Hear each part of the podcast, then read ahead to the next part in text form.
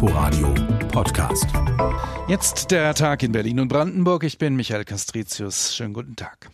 Staatliche Corona-Hilfen sind offensichtlich nicht immer in den richtigen Händen gelandet. Allein in Berlin wird 2200 möglichen Betrugsfällen nachgegangen.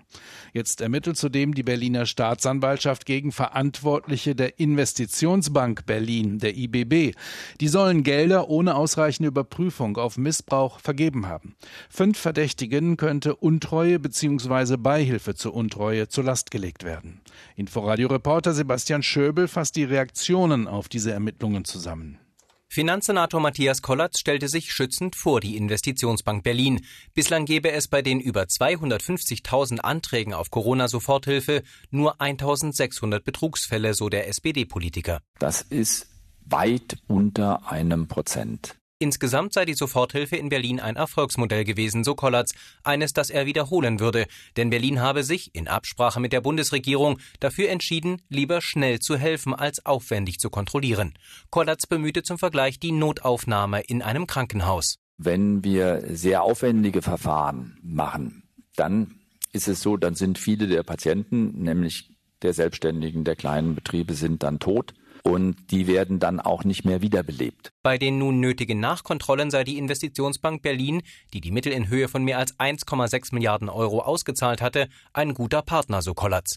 Die Staatsanwaltschaft hat sich die Vorgänge allerdings kritisch angeschaut und nun Ermittlungen eingeleitet, wie Oberstaatsanwalt Martin Steltner der RBB Abendschau und dem ARD Politikmagazin Kontraste mitteilte. Wir haben nach Prüfung des Sachverhalts einen Anfangsverdacht gesehen, einen Anfangsverdacht der Untreue, und zwar dadurch, dass Corona-Soforthilfen ohne ohne entsprechende ausreichende Kontrollmechanismen ausgezahlt worden sein könnten. Die finanzpolitische Sprecherin der AfD, Kerstin Brinker, warf dem Senat Verschwendung von Steuermitteln vor. Die fehlende Plausibilitätsprüfung bei vielen Anträgen sei früh angemahnt worden. Auch Christian Greff, der wirtschaftspolitische Sprecher der CDU, kritisierte, dass die IBB zu lange auf eine Überprüfung der Identität vieler Antragsteller verzichtet habe. Ähm, die politische Verantwortung dafür trägt ganz klar äh, die Wirtschaftssenatorin.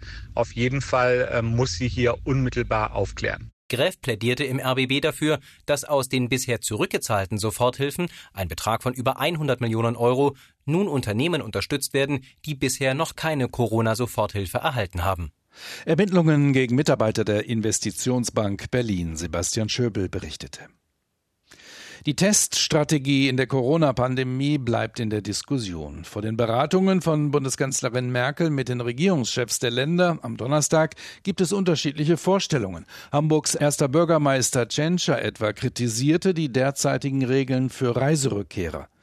Der Berliner Senat dagegen will unbedingt an den verpflichtenden Tests festhalten, berichtet unser landespolitischer Korrespondent Christoph Reinhardt. Rund 50 Prozent der Infizierten in Berlin und Brandenburg könne man dank der Tests auf Reiserückkehrer zurückführen. Tests seien darum so wichtig, damit sich Reisende nach ihrer Rückkehr richtig verhalten könnten, sagte Finanzsenator Kollatz. Der Senat werde sich unter anderem darüber am Donnerstag mit den Ministerpräsidenten der anderen Bundesländer und der Kanzlerin abstimmen. Ziel sei es immer möglichst viele Maßnahmen gemeinsam zu entscheiden. Darum habe der Senat neue Corona-Beschlüsse zunächst zurückgestellt. Es werde aber unmittelbar nach dem Treffen auf Bundesebene eine Sondersitzung des Senats geben. Weil derzeit nichts darauf hindeute, dass der Flugverkehr in Risikogebiete wie die Türkei oder Spanien eingestellt werde, seien Tests weiter sinnvoll. Außerdem stellte Kollatz ein neues interaktives Dashboard vor, mit dem der Senat die aktuellen Corona-Daten für Berlin digital aufbereitet. Derzeit tiefblau gefärbt auf der Karte die beiden Innenstadtbezirke Mitte und Friedrichshain-Kreuzberg. Dort ist das Infektionsgeschehen der letzten Woche deutlich höher. Für das ganze Stadtgebiet steht das Berliner Ampelsystem aber in allen Bereichen auf grün. Für Inforadio berichtete Christoph Reinhardt nach der Sitzung des Berliner Senats. Noch nicht geklärt hat der Senat die Einführung der Hauptstadtzulage für die Beamten und Angestellten. Finanzsenator Matthias Kollatz sagte nach dieser Sitzung lediglich, es würden weitere Gespräche geführt werden. RBB-Landespolitik-Reporter Jan Menzel. Wortkarg reagierte der Finanzsenator auf Berichte, wonach die Hauptstadtzulage auf der Kippe steht. Der Senat braucht für die Zahlung die Zustimmung der Tarifgemeinschaft der Länder. Die stellt sich aber quer. Kollatz will nun weiterreden, Ausgang offen. Dabei drängt die Zeit. Für die Beamten wurde das Besoldungsgesetz schon geändert. Sie können die 150 Euro monatlich ab 1. November bekommen. Bei den Angestellten sieht es anders aus. Hier ist die Zustimmung der TDL erforderlich. Sollte der Senat sich über dieses Votum hinwegsetzen, droht Berlin im schlimmsten Fall der Rauswurf aus der Tarifgemeinschaft der Länder. Jan Menzel informierte. Rechtsextreme in Berlin haben Daten über Brandenburger gesammelt, die sich im Kampf gegen rechts engagieren. Ein entsprechender Datensatz wurde bei den Ermittlungen zu einer rechtsextremen Anschlagsserie in Berlin-Neukölln auf dem Computer eines Hauptverdächtigen entdeckt. Unser Reporter Thorsten Südow berichtet, dass jetzt 21 Frauen und Männer in Brandenburg beunruhigende Post bekommen haben. Sie stehen auf einer Liste eines Berliner Rechtsextremen. Diese Nachricht von Brandenburger Sicherheitsbehörden erhielt für etwa sechs Wochen auch ein Mann, der jahrelang als Gemeinderatsmitglied für die Linken in der Kommunalpolitik tätig war. Er möchte seinen Namen nicht im Radio hören und er beschreibt den Moment, als ihn die Sicherheitsbehörden informierten, so. Ich habe im ersten Moment gedacht, warum erst jetzt? Ist bekannt, dass es Arbeit gibt, der Faschisten sozusagen auch Akten über Aktivisten anzulegen. Allerdings ist mir im Zuge dessen auch aufgefallen, dass die äh, Brandenburger Polizei immer erst informiert, wenn man eine konkrete Gefahrenlage sozusagen vor sich hat. Andrea Julig aus Nauen vertritt die Linke seit Jahren im Brandenburger Landtag. Sie sagt, diese Liste ist bedrohend, auch wenn sie seit sieben Jahren auf dem Computer nicht mehr verändert worden ist. Man muss das sehr, sehr ernst nehmen. Es ist eine Zunahme der Bedrohungslage, ohne dass man genau sagen kann, okay, der Mensch ist jetzt direkt bedroht. Aber man weiß nicht, wann es passiert, man weiß auch nicht, ob es passiert. Niemand darf sich einschüchtern lassen, sagt Benjamin Raschke, der Vorsitzende der Bündnis-Grünen Landtagsfraktion in Brandenburg, der sehr wohl Einschüchterungen kennt. Ich war selbst mal in der Lage, dass ich irgendwie von der Polizei angesprochen werden musste, weil ich auf einer solcher Listen war, ist ein paar Jahre her. Hatte auch gerade eine Beschmierung meines Wahlkreisbüros mit einem Davidstern. Bin äh, selber gerade durch diese ganze Gefühlswelt durch. Das Wichtigste ist ja dabei, dass wir uns davon nicht den Mut nehmen lassen, gegen den Rechtsextremismus anzukämpfen. Das ist, glaube ich, das Wesentliche, was wir daraus mitnehmen müssen. Das Innenministerium hat allen 21 Frauen und Männern aus Brandenburg, die auf der Liste des Rechtsextremen aus Berlin aufgeführt wurden, individuelle Hilfe angeboten. In Brandenburg recherchierte Thorsten Südow. 5G, das superschnelle Internet, ist natürlich verlockend, aber wird es auch tatsächlich überall gebraucht? Auf dem Land etwa? Klar, da könnten Roboter Erdbeeren pflücken oder Drohnen Schädlinge vernichten. Solche Möglichkeiten wurden in den letzten Wochen im Spree-Neiße-Kreis tatsächlich durchgespielt. Der hat nämlich als eine von deutschlandweit 50 Regionen 100.000 Euro Fördermittel vom Bund bekommen, um zu testen, wo dieses 5G-Internet sinnvoll eingesetzt werden kann.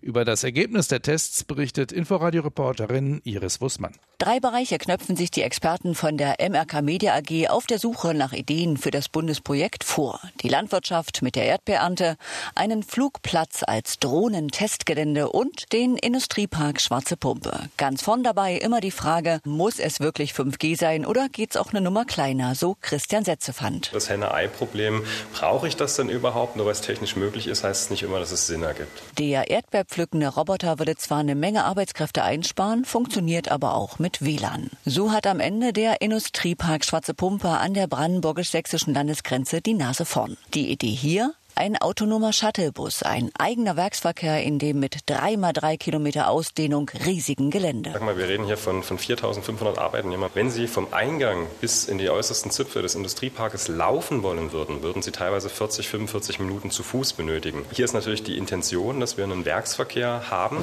also ÖPNV-technische Erschließung dieses Gewerbegebietes. Eine Aufwertung des Standortes, die bei Roland Peine vom Industriepark natürlich gut ankommt. Jetzt im Strukturwandel nimmt er alles, was Vorteile bringt. Frei freie Flächen für mehr Industrie schafft, die jetzt noch mit Autos zugeparkt sind. Klar dürfte das noch eine Weile dauern, bis die Busse nicht wie bisher bei Tests auch in Brandenburg quasi im Schneckentempo tuckern. Das ist vorausgedacht. Wir untersuchen ja jetzt Dinge, die kommen sollen und wo wir sagen, momentan, wir brauchen noch Unterstützung, um das umzusetzen. Das kann von sich aus noch nicht wachsen, diese Pflanze, aber wir können den Keim schon mal setzen und dann fahren die automatisierten Fahrzeuge vielleicht tatsächlich 50 km/h ohne Begleiter. Zehn Projekte aus ganz Deutschland bekommen dafür jeweils bis zu 4 Millionen Euro. Spree-Neiße Landrat Harald Altekrüger ist optimistisch, dass der autonome Werksverkehr in Schwarze Pumpe dabei sein wird. Wir haben ja hier ganz in der Nähe das Testzentrum, wo ja auch autonomes Fahren getestet wird auf dem Lausitzring. Das ist eine wunderbare Kombination. Rechnen wir da schon einige Chancen aus. 5G-Internet also für Fahrzeuge, aber nicht für Erdbeerpflanzen. Unsere Reporterin Iris Wussmann berichtete aus dem Spree-Neiße-Kreis. Bis vor wenigen Tagen herrschte noch wildes Geklapper im europäischen Storchendorf Rüstedt an der Elbe bei Wittenberge. Jetzt haben alle Störche ihre Fernflüge in die Winterquartiere nach Afrika angetreten. So etwas Wehmut schwingt damit bei Clemens Herche, dem Stützpunktleiter der Ruhstädter Naturwacht man hat so ein bisschen das Gefühl, der Sommer ist vorbei, die Störche ziehen. Andererseits ist es ganz normales Verhalten, das gehört dazu. Und es ist auch wichtig, dass die Tiere ihr normales Verhalten ausleben und dann eben auch im Winter in Afrika sind, um zu überwintern. Gerade mal 26 Storchenpaare haben in diesem Jahr in Rüstedt gebrütet mit lediglich 26 Jungstörchen. Das sind so wenige wie seit 30 Jahren nicht mehr. Der Prignitzer Storchenbetreuer Falk Schulz macht sich deshalb Sorgen um den Bestand. 26 Paare mit 26 Jungen, also ein Schnitt von 1,0 pro Paar. Um einen Bestand langfristig zu halten, brauchte man einen Jungenschnitt von knapp unter zwei. Ja, also man sieht es dann auch in der Verteilung der Brutgrößen. Starke Bruten fehlen weitgehend. Fünferbruten, die hatten wir in den letzten Jahren auch nicht. Mehrere Ursachen für diese Entwicklung sieht Falk Schulz. Die trockene Witterung im Frühjahr zum Beispiel. In der ersten Zeit kriegen die Jungstörche vorwiegend Regenwürmer als Nahrung. So, und wenn dann diese Phase in eine Zeit mit wenig Niederschlägen fällt, dann sind eben auch kaum Regenwürmer verfügbar. Außerdem die Landwirtschaft. Zu viel Gras, zu viel Mais auf den Feldern. Vielfach geht man ja dahin, Intensivgras anzusehen. Dieses Intensivgras hat natürlich den Vorteil, dass es sehr schnellwüchsig ist, auch regelmäßig dann für die Biogasanlagen gemäht werden kann. Aber diese Flächen sind artenarm und demzufolge ist auf diesen Flächen zwar Grünland de facto vorhanden, aber die Breite an verfügbaren Nahrungstierarten, die nimmt signifikant ab. Landwirte und Naturschützer in Rüstedt haben das Problem nun erkannt, sagt Clemens Herrche von der Naturwacht. Es gibt ein Projekt über die Stiftung Euronatur, um den Wasserhaushalt in die Richtung zu entwickeln, dass vor allem die kleinen Gewässer nicht austrocknen, dass genug Wasser in der Zeit der Amphibienlaichzeit vorhanden ist, um dann eben die Nahrungsbedingungen für den Storch zu verbessern. Storchenbetreuer Falk Schulz im Bericht von RBB-Reporter Andreas Bötzel. Und das war der Tag in Berlin und Brandenburg mit Michael Castricius. Inforadio Podcast.